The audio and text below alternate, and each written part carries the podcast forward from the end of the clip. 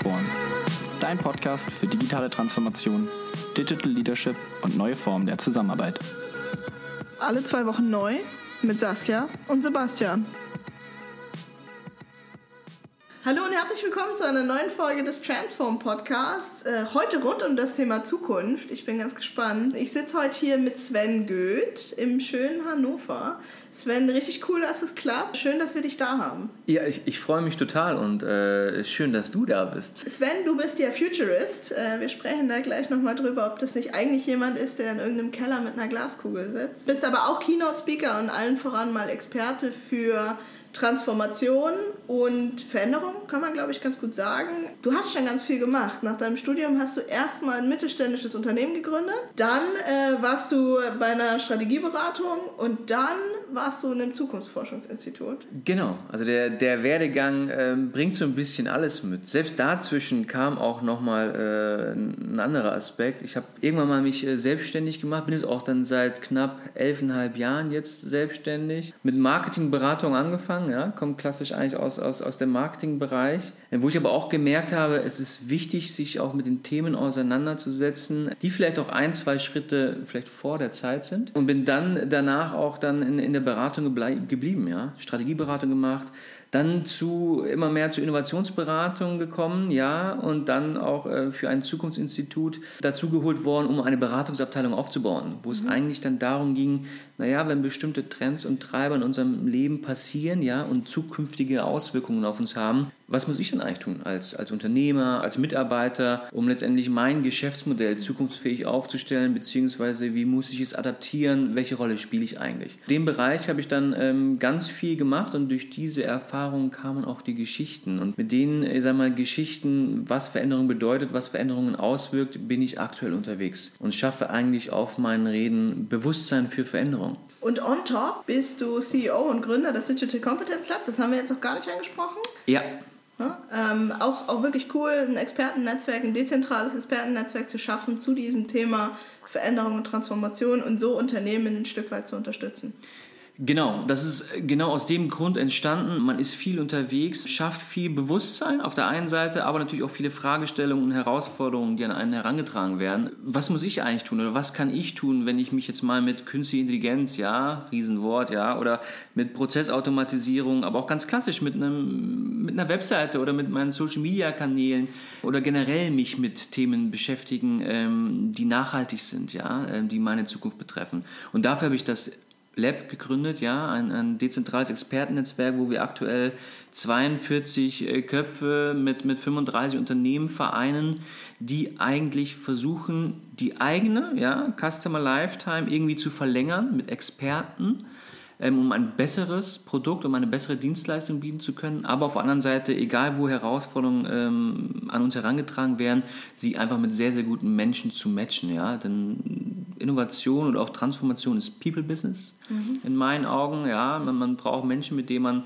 reden kann, offen reden kann, mit denen man klarkommt, denen man vertraut. Und das ist nicht immer das Gleiche ja? für unterschiedliche Herausforderungen. Und deswegen ist es auch so ein, ein diverses Netzwerk an unterschiedlichen Persönlichkeiten, die da drin sind. Wenn wir jetzt heute schon mal hier in Futurist sitzen haben, wollen wir natürlich einmal mit dir sprechen über das Thema, wie verändern sich denn Lebens-, Arbeits- und Kundenwelten in Zukunft, was sind große Treiber und dann aber auch gezielt drauf gucken, was bedeutet das eigentlich für Unternehmen und dann auch für Führung. Jetzt haben wir gerade schon vorhin ein bisschen gewitzelt über den Themen, über ja. den Begriff Futurist. Für mich, wenn ich mir das vorstelle, ist das jemand, der sitzt irgendwo in seinem Kämmerchen mit einer Glaskugel und sagt, so wird die Zukunft aussehen. Ist das so? Fast ja. Also wenn wir jetzt drei Stockwerke hier runtergehen, dann kommen wir in diesen besagten Raum. Nein, äh, ich sag mal Spaß beiseite. Natürlich ist es nicht so, ja. Es ist ähm, auch kein Science Fiction, was man da macht. Am Ende wird Zukunft von Menschen gemacht. Das ist der mhm. Punkt. Es gibt ähm, Menschen, die Ideen haben. Ich sag mal, wir beide haben auch Ideen, ja. Vielleicht äh, geben wir unsere Ideen an andere weiter. Ähm, andere haben Ideen, Ressourcen und Mittel um ihre, sagen mal, Visionen auch umzusetzen, die Veränderung bedeuten. Ja? Keiner wollte ein Auto haben. Ja?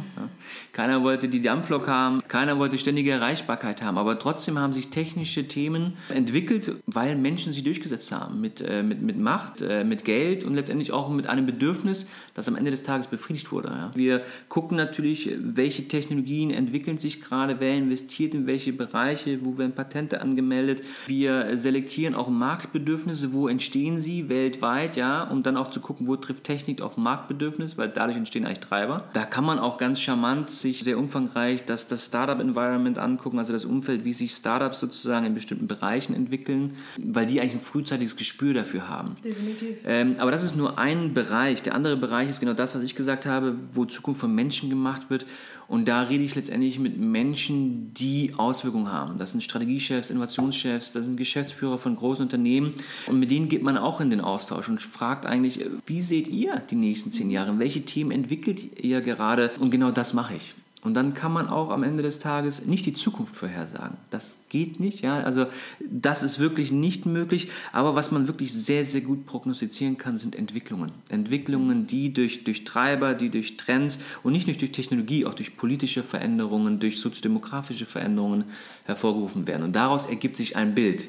Was sind denn für dich die großen Treiber für diese Veränderungen? Also ist das Digitalisierung ist ja, glaube ich, das, das große, der Trend momentan in Deutschland, der für alle Veränderungen gerade verantwortlich gemacht wird. Ähm, vor ein paar Jahren war das Globalisierung. Was ist mit dem Wertewandel, den vielleicht auch jüngere Generationen mit sich bringen? Also wo siehst du wirklich die massiven Treiber, die unsere Zukunft verändern und gestalten? Wir haben technische Treiber, die da sind. Ja, wir leben im, im Transhumanismus, wo man eigentlich versucht, den Mensch durch Technik zu verbessern. Ähm, da haben wir ganz klassische Themen wie durch Rechenkapazitäten, durch ein vernetztes Umfeld, durch Geschwindigkeit, sowas wie 5G, was vielleicht uns auch in Deutschland irgendwann mal erreichen wird, ja, äh, flächendeckend. Ähm, aber auch letztendlich, dass Dinge auf einmal intelligent werden, ja. Ich will gar nicht mal von künstlicher Intelligenz reden, aber einfach, dass Algorithmen, ähm, maschinelles Lernen und so weiter Dinge ermöglichen, die einfach eine extreme Auswirkung auf uns haben, auf uns Menschen, wie wir eigentlich mit Themen umgehen. Das ist, wie wir Ware bestellen, läuft teilweise ganz anders ab, als wir es früher gemacht haben, weil wir einfach erwartungsgetrieben sind, ja. Uns interessiert gar nicht mehr, wo die Ware herkommt, wo mein Geld hingeht. Hauptsache, die Ware kommt am nächsten Tag theoretisch mhm. bei mir an und es erfüllt meine Erwartungen. Und da merken wir halt auch gleich, dass das technische Errungenschaften auch, auch Werte verändern, also Werte, die wir selbst als Menschen haben ähm, wie wir Dinge wahrnehmen. Das ist nicht mehr rein wie zum Beispiel Vertrauen, das ist auf, auf menschlichen Beziehungen herrscht und auch auf erfüllten Erwartungen. Und erfüllte Erwartungen transferiere ich natürlich dann auch auf unterschiedliche Bereiche in meinem Leben. Ja? Was ich in meinem privaten Umfeld habe, erwarte ich dann irgendwie dann auch auf einmal auch in meinem unternehmerischen Umfeld. Und da ergeben sich Themen, ähm, also haben wir eigentlich den Treiber Technik extrem, ja? der, der Dinge einfach voranbringt und Dinge ändert die uns Menschen betreffen, ja. Auf der anderen Seite haben wir demografische Themen, die uns äh, extrem äh, betreffen, ja. Wir haben ein, einen großen Fachkräftemangel, der auf uns zukommt, weil einfach sehr, sehr viele Menschen aus dem Arbeitsleben ausscheiden werden, weltweit, ja, wo wir noch gar nicht wissen, ähm, wie fangen wir die auf. Durch Technik entstehen ganz viele neue Berufe, die wir brauchen, wo wir nicht darauf ausgelegt sind, ähm, wie schaffen wir es eigentlich, ganz viele Menschen sehr, sehr schnell einen bestimmten Bildungsstandard äh, zugute zu kommen äh, zu lassen. Und auf der anderen Seite haben wir das Thema, das ganz, ganz viele Leute irgendwie gar nicht auf dem Schirm haben, das ist unser Planet. Ja? Also wir sind halt so im Anthropozän angekommen, wo man ganz klar sagen muss, der Mensch ist eins zu eins dafür verantwortlich, ja? was mit unserem Planeten passiert und wie der in 10, 20, 30, 40 Jahren aussehen wird. Und da ist das Thema höher, schneller, weiter, was in unserer westlichen Welt ähm, mit effizienzgetriebenen Themen unfassbar irgendwie manifestiert ist, vielleicht nicht mehr ganz so zeitgemäß. Also sollte man sich auch mit den Themen auseinandersetzen. Und das sind eigentlich für mich die Treiber, die ähm, die größten in der Zukunft darstellen. Technische äh, Treiber, die da sind, alles, was um den Menschen passiert, ja, Wertewandel, Demografie ähm, und Klima, unser Planet, Nachhaltigkeit, ähm, die uns extrem beeinflussen, mit was wir uns auseinandersetzen, mit wem wir uns auseinandersetzen und, und, und wie wir Dinge äh, für uns selbst gestalten. Wie verändern diese Treiber denn konkret ähm, Lebens- und Arbeitswelten? Hast du vielleicht ein, zwei Beispiele, wo wir auch mal aufzeigen mhm. können, wie fundamental Veränderung sein kann? Veränderung ganz einfach, wenn wir auf unsere Gesundheit gucken. Technische Errungenschaften bringen uns ein, ein prädiktives und präventives Vorhersagen von technischen Errungenschaften. Ja, man kann heute Krebs anhand eines Bluttropfens feststellen, was teilweise extrem lange dauern würde normalerweise. Also ein Thema, was mich selber stark äh, beschäftigt hat, da mein eigener Vater mit, mit 49 Jahren an Krebs gestorben ist. Ja? Und da war Krebsdiagnose bis Eintritt des Todes war ein sehr, sehr kurzer Zeitraum. Und bis man da erstmal vernünftige Behandlungsergebnisse hatte, ist schon sehr viel Zeit verstrichen. Mhm. Mit neuen Techniken kann man ähm, jedes halbe Jahr ja, per Blutanalyse feststellen, wie geht es meinem Körper? Ist gerade irgendwas äh, im Kommen? Ja? Dann kann man frühzeitig dagegen eingehen, heißt, wir wären viel älter auf der einen Seite, das schon evolutionär so getrieben, aber auf der anderen Seite viel gesünder. Mhm. Ja, weil wir viel früher gegen bestimmte Krankheiten, die in den letzten Jahren gravierend waren, ja, einfach frühzeitiger erkennen können. Auf der anderen Seite bringen uns in der Arbeitswelt technische Errungenschaften, Dinge wie veränderte Wertschöpfungsketten. Ja, Adidas zum Beispiel mit ihrem 3D-Druckverfahren von Schuhen schaffen es, on demand zu produzieren auf einmal. Sie müssen nicht mehr vorbestellen in China, die Ware nach Deutschland bringen und dann große Marketingkampagnen fahren. Ja, man kann auf den Kunden eingehen und wenn er bestellt, ja, dann drucken wir das mhm. Ding ähm, oder lassen es produzieren. Ähm, und viel besser, ja, so eine, so eine Speed Factory steht halt in Deutschland oder in der Nähe des Kunden. Man ist viel näher dran. Auf der anderen Seite haben wir auch äh, Arbeitsweltthemen, wo wir nicht mehr die gleiche Arbeit am gleichen Ort verrichten müssen. Ja, wir müssen äh, durch HoloLens-Technologien äh, oder auch 5G-Technologien schaffen es, äh, Kranführer, wo man sich irgendwo auf einen Kran einloggen kann und den führen kann. Ja, ist auch eine Effizienzsteigerung. Oder Homecare. Ja, ich kann eine äh, Krankenschwester nach Hause schicken. Das ist zum Beispiel ein, ein aktuelles Projekt von Microsoft und Silverchain, also dem größten Pflegeanbieter in Australien, wo es darum geht, eigentlich eine, eine Krankenschwester mit einer HoloLens-Brille nach Hause Hause zu schicken mhm. und die kann solche kleineren Check-up-Untersuchungen machen und sonstiges. Und der Patient muss nicht mehr ins Krankenhaus. Ja? Und er muss nicht mehr den Weg auf sich nehmen. Er hat nicht mehr die Möglichkeit, sich vielleicht eventuell im Krankenhaus anzustecken oder sonstige Themen. Er kann das von zu Hause aus machen mit einer Direktverbindung zum Arzt, der trotzdem aber auch jegliche Symptomatik und so weiter abrufen kann, sehen kann ähm, und auch eins zu eins ins Gespräch ja, mit dem Patienten gehen kann. Und, und das schafft Veränderung.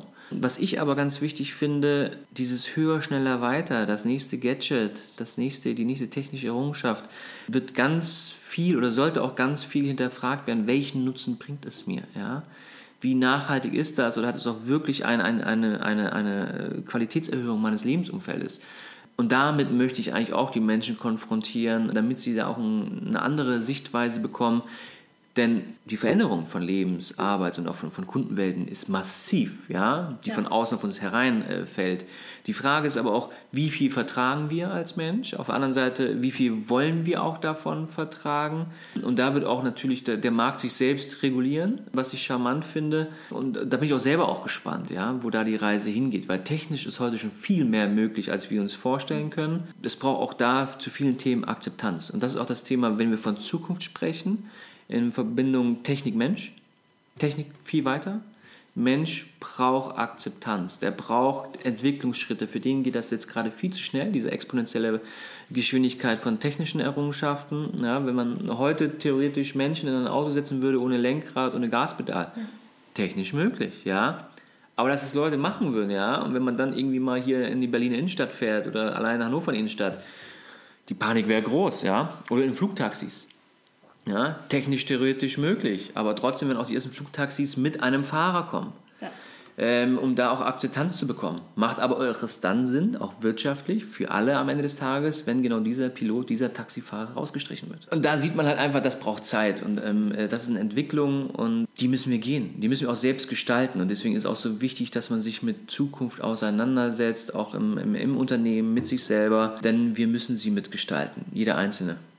Jetzt hast du gerade beim Thema Adidas schon sehr spezifisch auch skizziert, was das mit dem Kunden zu tun hat. Ne? Also ich kann, wenn ich das 3D drucke, zum einen natürlich individualisieren, ganz, ganz großes Thema ja. ähm, in der Veränderung von Kundenwelt. Auf der anderen Seite geht es natürlich super schnell und vielleicht ist es auch noch nachhaltig.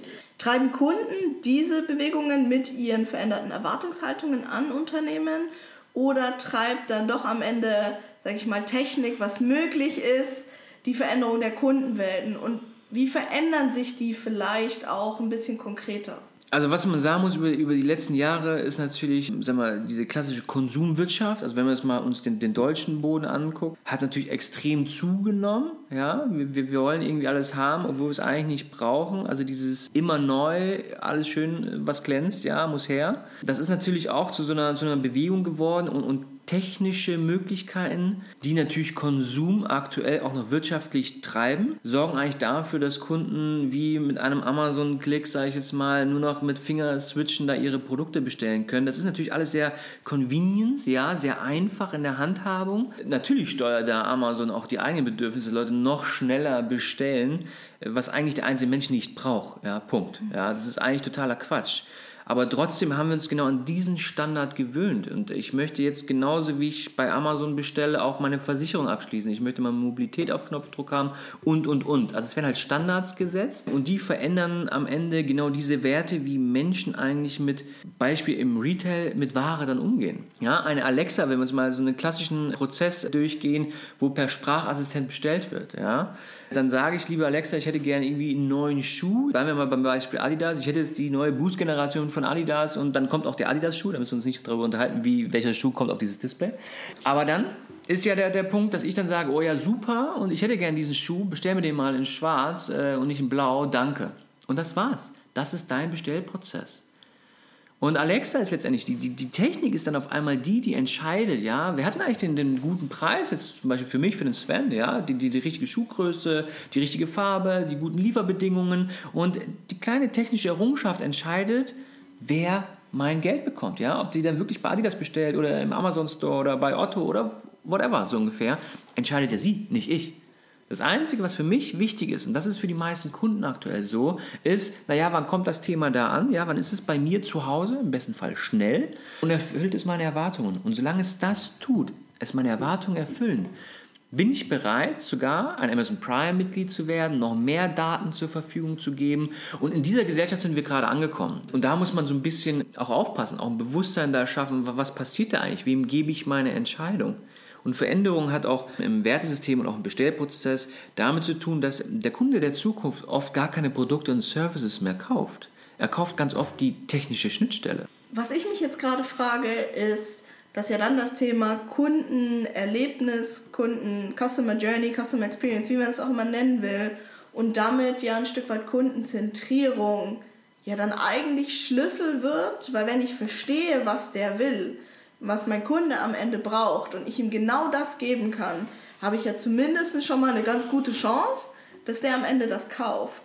Wird dann damit ein bisschen der Mensch zum Schlüssel für erfolgreiche Zukunftsgestaltung? Der Mensch ja, aber nicht der Mensch selbst, eher der Zugang zum Menschen. Heißt, viele stellen ja aktuell den, den Kunden in den Mittelpunkt stellen. Ja? In meinen Reden sage ich gerne, streich das sofort, ja, wenn es um Zukunft geht und es heißt, lerne deinen Kunden wirklich kennen. Da ist schon das Thema Daten ist das Gold von morgen, ja, hat da seine, seine Berechtigung, obwohl ich das natürlich auch mit dem Thema Klima und so weiter natürlich nochmal eine andere, sagen wir mal, Relation stellen würde. Aber generell, wenn wir in dem Case bleiben, muss man ganz klar dazu sagen, das ist der Schlüssel dazu. Denn der Kunde der Zukunft hat ganz viel mit adaptiven Produkten zu tun. Heißt, der Kunde möchte eigentlich in der Situation, in der er sich gerade befindet und trotzdem seine Individualität das für ihn passende Produkt angeboten bekommen.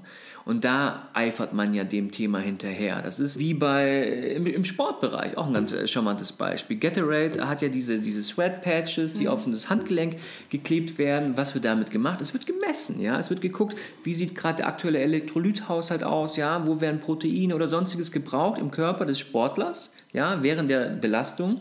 Und dann wird für den Sportler in Echtzeit sein persönliches, genau gebrauchtes Getränk angemixt, ja, um seine Leistungsfähigkeit dann zu erhöhen. Und das ist letztendlich wichtig, ja, den Kunden da zu verstehen, auch zu wissen, welche Daten brauche ich auch. Also das Verständnis aktuell von, was sind denn überhaupt vernünftige Daten? Ja, welche Daten brauche ich eigentlich, um welche Geschäftsmodelle zu machen? Was sind saubere Daten? Was sind unsaubere Daten? Wie schafft man es eigentlich, mit Werten, mit Daten, auch mit Security umzugehen, das für sich nutzbar zu machen und sich selber treu zu bleiben, auch seinen Werten treu zu bleiben? Ich glaube, das ist wichtig, ja, die Kunden zu verstehen, ihn kennenzulernen, ähm, auf der anderen Seite aber auch ihm ein Vertrauen und Transparenz zu geben, dass mit den Daten sauber gearbeitet wird, dass man aufpasst, wie das stattfindet, dass auch wirklich nur die Produkte angeboten werden, die auch wirklich auch vielleicht einen Nutzen haben und nicht nur die einfach abverkauft werden können. Das war jetzt alles schon total spannend, aber jetzt mal so ein bisschen Butter bei der Fische. Ne? Worauf kommt es denn jetzt in Zukunft als Unternehmen an? Mache ich jetzt all digital und dann läuft das schon? So, ich jetzt ich mache eine Plattform, ich mache eine App und dann bin ich zukunftssicher aufgestellt?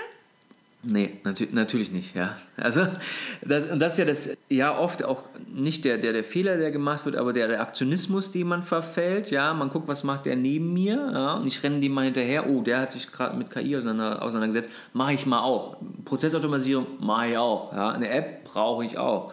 Was man halt braucht, ist, wenn es um das eigene Unternehmen geht, in allererster Linie man braucht eine Vision. Also A, eine Vision, wie sieht eigentlich eine Welt aus in 2030? Mal völlig losgelöst von dem, was ich da gerade mache. Und dann überhaupt mal sich zu hinterfragen, passt denn da meine Produkte und Service eigentlich noch in diese Welt rein? Also auch mal die, die Reflexion zu haben, ist mein Unternehmen überhaupt generell zukunftsfähig und nachhaltig und für diesen Planeten sinnvoll oder sonstiges? Also dies, diese Fragen zu stellen. Auf der anderen Seite den, den Blick nach hinten auch zu werfen, ganz konkret, wer ist denn in meinem Unternehmen? Also welche Expertise ist da, welches Know-how ist da, ähm, mit welchen Mitarbeitern kann ich eigentlich überhaupt in welche Richtung gehen? Ja, über ganz viele werden Methoden rübergestülpt, ja, ob es Agilität ist, die es überhaupt nicht braucht. Ja. Es braucht nicht für jeden Bereich agile Arbeitsweise. Ja man muss da auch genau gucken, ja, welche Bereiche können genauso wie vor 100 Jahren auch jetzt noch weiterarbeiten, ja, welche Mitarbeiter wollen auch ganz klassisch von 9 to 5 noch weiterarbeiten? Und welche wollen es nicht, mit welchen kann ich auch in, in neue Bereiche reingehen, ähm, gucken, was könnten auch neue Geschäftsmodelle, neue Services sein, also überhaupt mal so genau zu gucken, wer bin ich und wo kann ich hin, um dann auf der anderen Seite in die anderen Richtungen zu gucken, welche Technik ist dann auch für mich wirklich relevant? Also welche Technik hat auch eine extreme Auswirkung auf mein eigenes Geschäftsmodell? Das hat nicht jede Technik, ja. Oft sind es auch nicht technische ähm, Themen, die die größte Veränderung haben, sondern oft auch demografische Themen, oft politische Themen, oft auch Interessenverbindungen, wenn wir an, an Verbände oder sonstiges denken, die viel größere Auswirkungen haben, ja, als die, die klassische, naja, was macht jetzt künstliche Intelligenz mit mir, ja, und ähm, ersetzt die morgen meine, meine sozusagen repetitive Arbeit. Also es ist schon ein bisschen, bisschen tiefergehend und das ist einfach wichtig. Also diese, diese Auseinandersetzung, äh, wo man sich auch Zeit und Raum dafür nimmt. Und die wird meiner Meinung nach viel zu wenig äh, genommen. Gerade auch im Mittelstand. Ja. Äh, Mittelstand ist eh so, so ein eigenes Thema, das ich mir auch selbst äh, zum Herzensthema gemacht habe es ist das Rückgrat ja, unseres Landes auf der einen Seite, dem geht so gut, auf der anderen Seite ja, äh, wie nie zuvor, Auftragsbücher sind voll, ähm, dass ihr das Thema, ja, schickt mir mehr Mitarbeiter, dann könnte ich noch mehr abarbeiten. Ähm, auf der anderen Seite sind viele davon halt auch überhaupt noch nicht zukunftsfähig oder haben noch nicht mal die Chance gehabt, sich mit Zukunft auseinanderzusetzen, weil sie einfach im operativen Themen äh, drin hängen. Und das ist ja genau das Thema, sich selbst Raum ähm, zu geben, äh, weil ich sage immer, naja, jetzt geht es euch gut und ihr habt überhaupt die Möglichkeit, euch auseinandersetzen mit, mit dem Thema. Wenn ihr mit dem Rücken an der Wand steht, dann müsst ihr auch nicht mal anfangen, euch mit Zukunft auseinanderzusetzen. Ja, dann geht es, doof gesagt, den nackten Arsch zu retten und dann äh, kann ich auch nicht mehr irgendwelche äh, großen äh, Denkereien oder, oder Szenarien für mich entwickeln, ähm, um zu schauen, mit welchem Team kann ich das dann umsetzen oder wie kann ich diesen Tanker in diese Richtung bewegen. Aber das braucht alles Zeit. Wenn man sich heute die großen DAX-Konzerne oder auch große Mittelständler anguckt, ähm, das, das wird nicht ein Jahrzehnt ausreichen, um die eigentlich in eine digitale Welt äh, zu transferieren. Das braucht Zeit, das braucht Aufwendung, das braucht viel äh, Kommunikation, das auch nicht geführt wird. Ähm, also da hat man so die, die, die Themen, die da auf jeden Fall sehr wichtig sind und die auch Platz, Zeit und letztendlich auch Wichtigkeit brauchen. Das Thema Vision ist ja ganz, ganz spannend. Ähm, ich habe mal gelesen, dass du gesagt hast, die Zukunft ist eine Frage der Perspektive. Dann sind wir ja ganz schnell auch bei Vision. Und dann sind wir in meinem Führungsverständnis ganz schnell bei Führungskräften. Also welche Rolle spielen die denn für dich in Zukunft? Und sind Führungskräfte vielleicht so ein bisschen der Kompass der Zukunft, die diese Vision definieren, vorgeben und vielleicht nicht die, die den Weg gehen, aber die den Weg aufzeigen? De definitiv. Also äh, sie haben eine absolut wichtige Rolle, Führungskräfte, wenn nicht sogar die, die entscheidende. Warum? Sie haben, ja, sie haben, haben ein Standing in ihrem Unternehmen, ja. Ähm, sie haben diverse Mitarbeiter unter sich, die sie eigentlich für eine Vision begeistern können, ja. Und auf der anderen Seite ähm, müssen sich Führungskräfte radikal verändern. Ja, das ist das Thema, was ich auch ganz viel habe, das Thema Lernen zu verlernen. Ja, tradierte Denkmuster. Wie führe ich überhaupt? Auf der anderen Seite ähm, aber auch, wie schaffe ich es auch, eine richtig gute Führungskraft in der Zukunft darzustellen? was viel mehr damit zu tun hat, auch nicht mehr auch vielleicht in operativen Themen ähm, drin zu stecken, sondern Teammitglieder zu, zu befähigen, ein Umfeld zu schaffen für meine eigene Mannschaft, um überhaupt auch einen Weg in die Zukunft zu gehen. Auf der anderen Seite auch mir selbst den Freiraum zu geben, mich auch mit anderen auszutauschen. Ja, Innovation passiert halt ganz selten halt nur in dem einzelnen Unternehmen oder ähm, auch nur in meiner Abteilung. Also und wenige äh, Führungskräfte haben eigentlich aktuell Zeit, sich auch mal nach links und rechts zu orientieren, wenn dann auch nur sehr, sehr kurzfristig auf irgendwelchen Konferenzen, aber nicht wirklich intensiv. Und Führungskräfte werden eigentlich die, die Entscheider im Unternehmen werden, wo ein Unternehmen hingeht, weil sie zum einen die Macht haben, auch Dinge zu verhindern, aktuell, Lobbyismus, ja.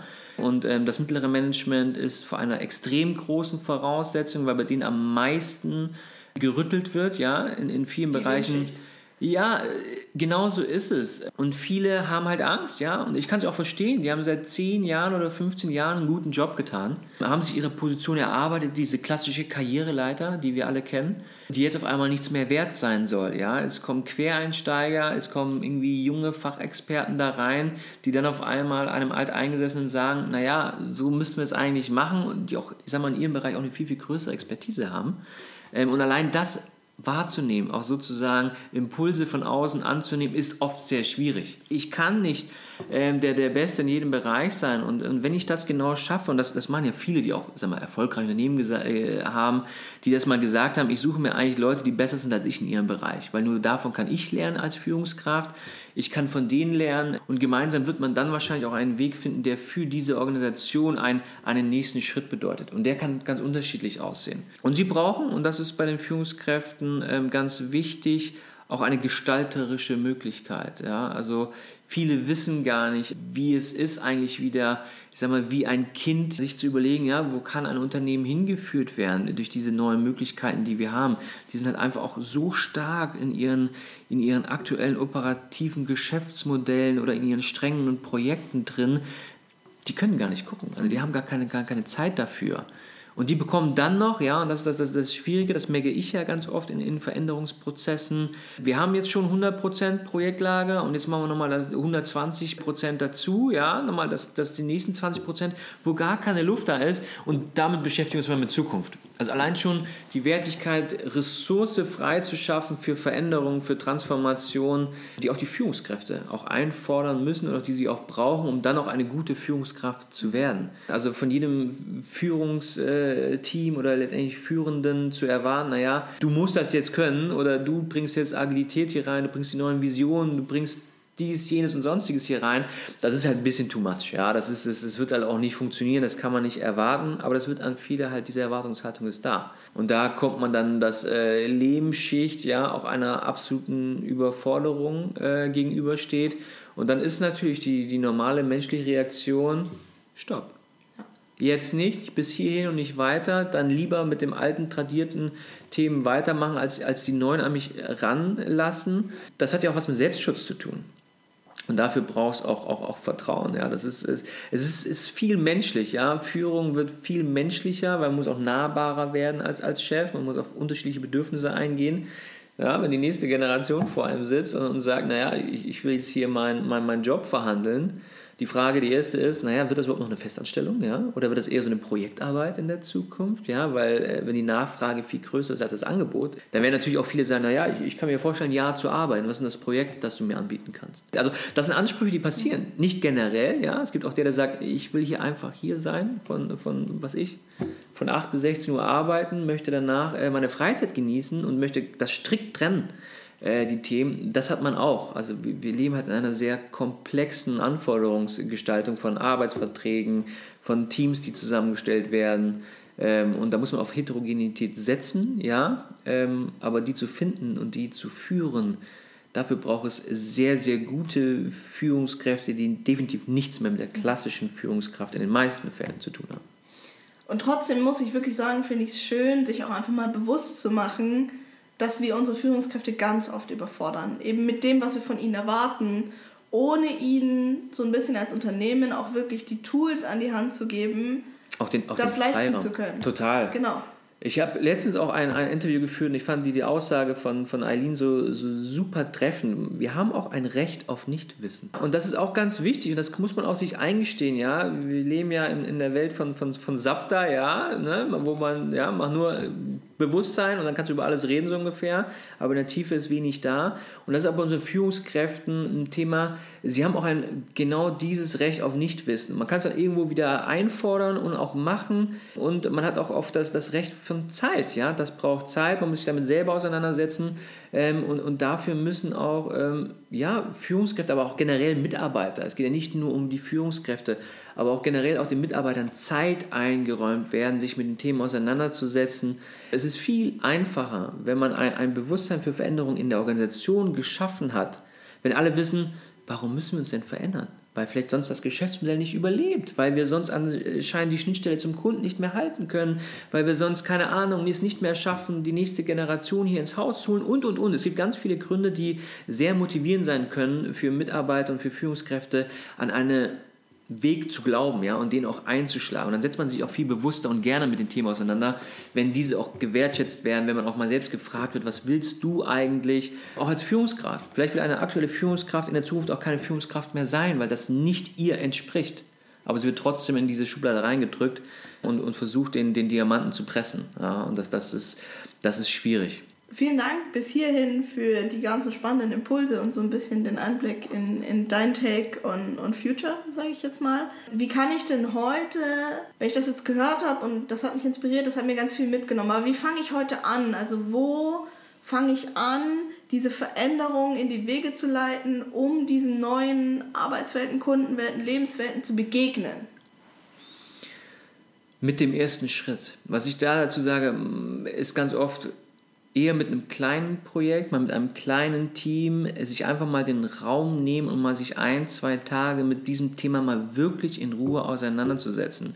Im besten Fall äh, holt man sich da auch, auch, auch, fähige Leute dazu, die das Geschäftsmodell verstehen oder wo man ein Vertrauen auch zu den Menschen entwickeln kann, äh, um diese Themen zu reden. Die sind auch teilweise sehr intim in dem Bereich, um einfach mal zu schauen, okay, was könnten erste Schritte sein? Denn es gibt nicht den Schritt, das muss man ganz klar dazu sagen. Aber jeder Schritt fängt eigentlich damit an, sich Zeit für Themen zu nehmen, sich mit den Themen auseinanderzusetzen und dann zu überlegen, wie schaffe ich es auch eventuell mit der Pinzette, erste Schritte in mein Unternehmen zu bekommen und, und auch überhaupt mal zu gucken, wie schnell muss ich mich denn auch verändern. Ja? Es gibt auch das eine oder andere Unternehmen, das muss sich überhaupt nicht verändern. Das wird auch in zehn Jahren genauso erfolgreich sein wie, wie, wie heute, weil das Umfeld genau das ist, was sich vielleicht ähm, verändert. Und ich glaube, damit muss man anfangen mit der Zeit sich mit den Themen auseinanderzusetzen und, und offen über die Themen nachzudenken und auch sehr schnell ähm, seine, seine, seine Führungskräfte oder sein Team zusammenzuholen, äh, das man braucht, um auch, ich sag mal, Wandel in ein Unternehmen reinzubekommen, egal in welche Intensität. Und das hat nichts mit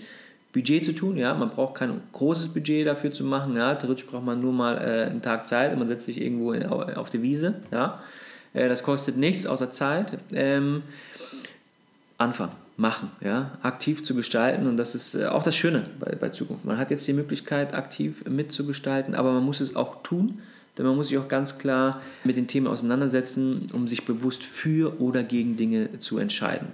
Vielen lieben Dank, Sven. Wir verlinken euch natürlich die Seite vom Digital Competence Lab in den Show Notes, dann könnt ihr da mal vorbeigucken was für spannende Experten Sven da so versammelt hat. Wie gesagt, vielen Dank für deine Zeit, vielen Dank für den spannenden Einblick und ähm, war schön, dass du Teil von Transform warst. Total, ich habe mich äh, total gefreut und äh, lieben Dank.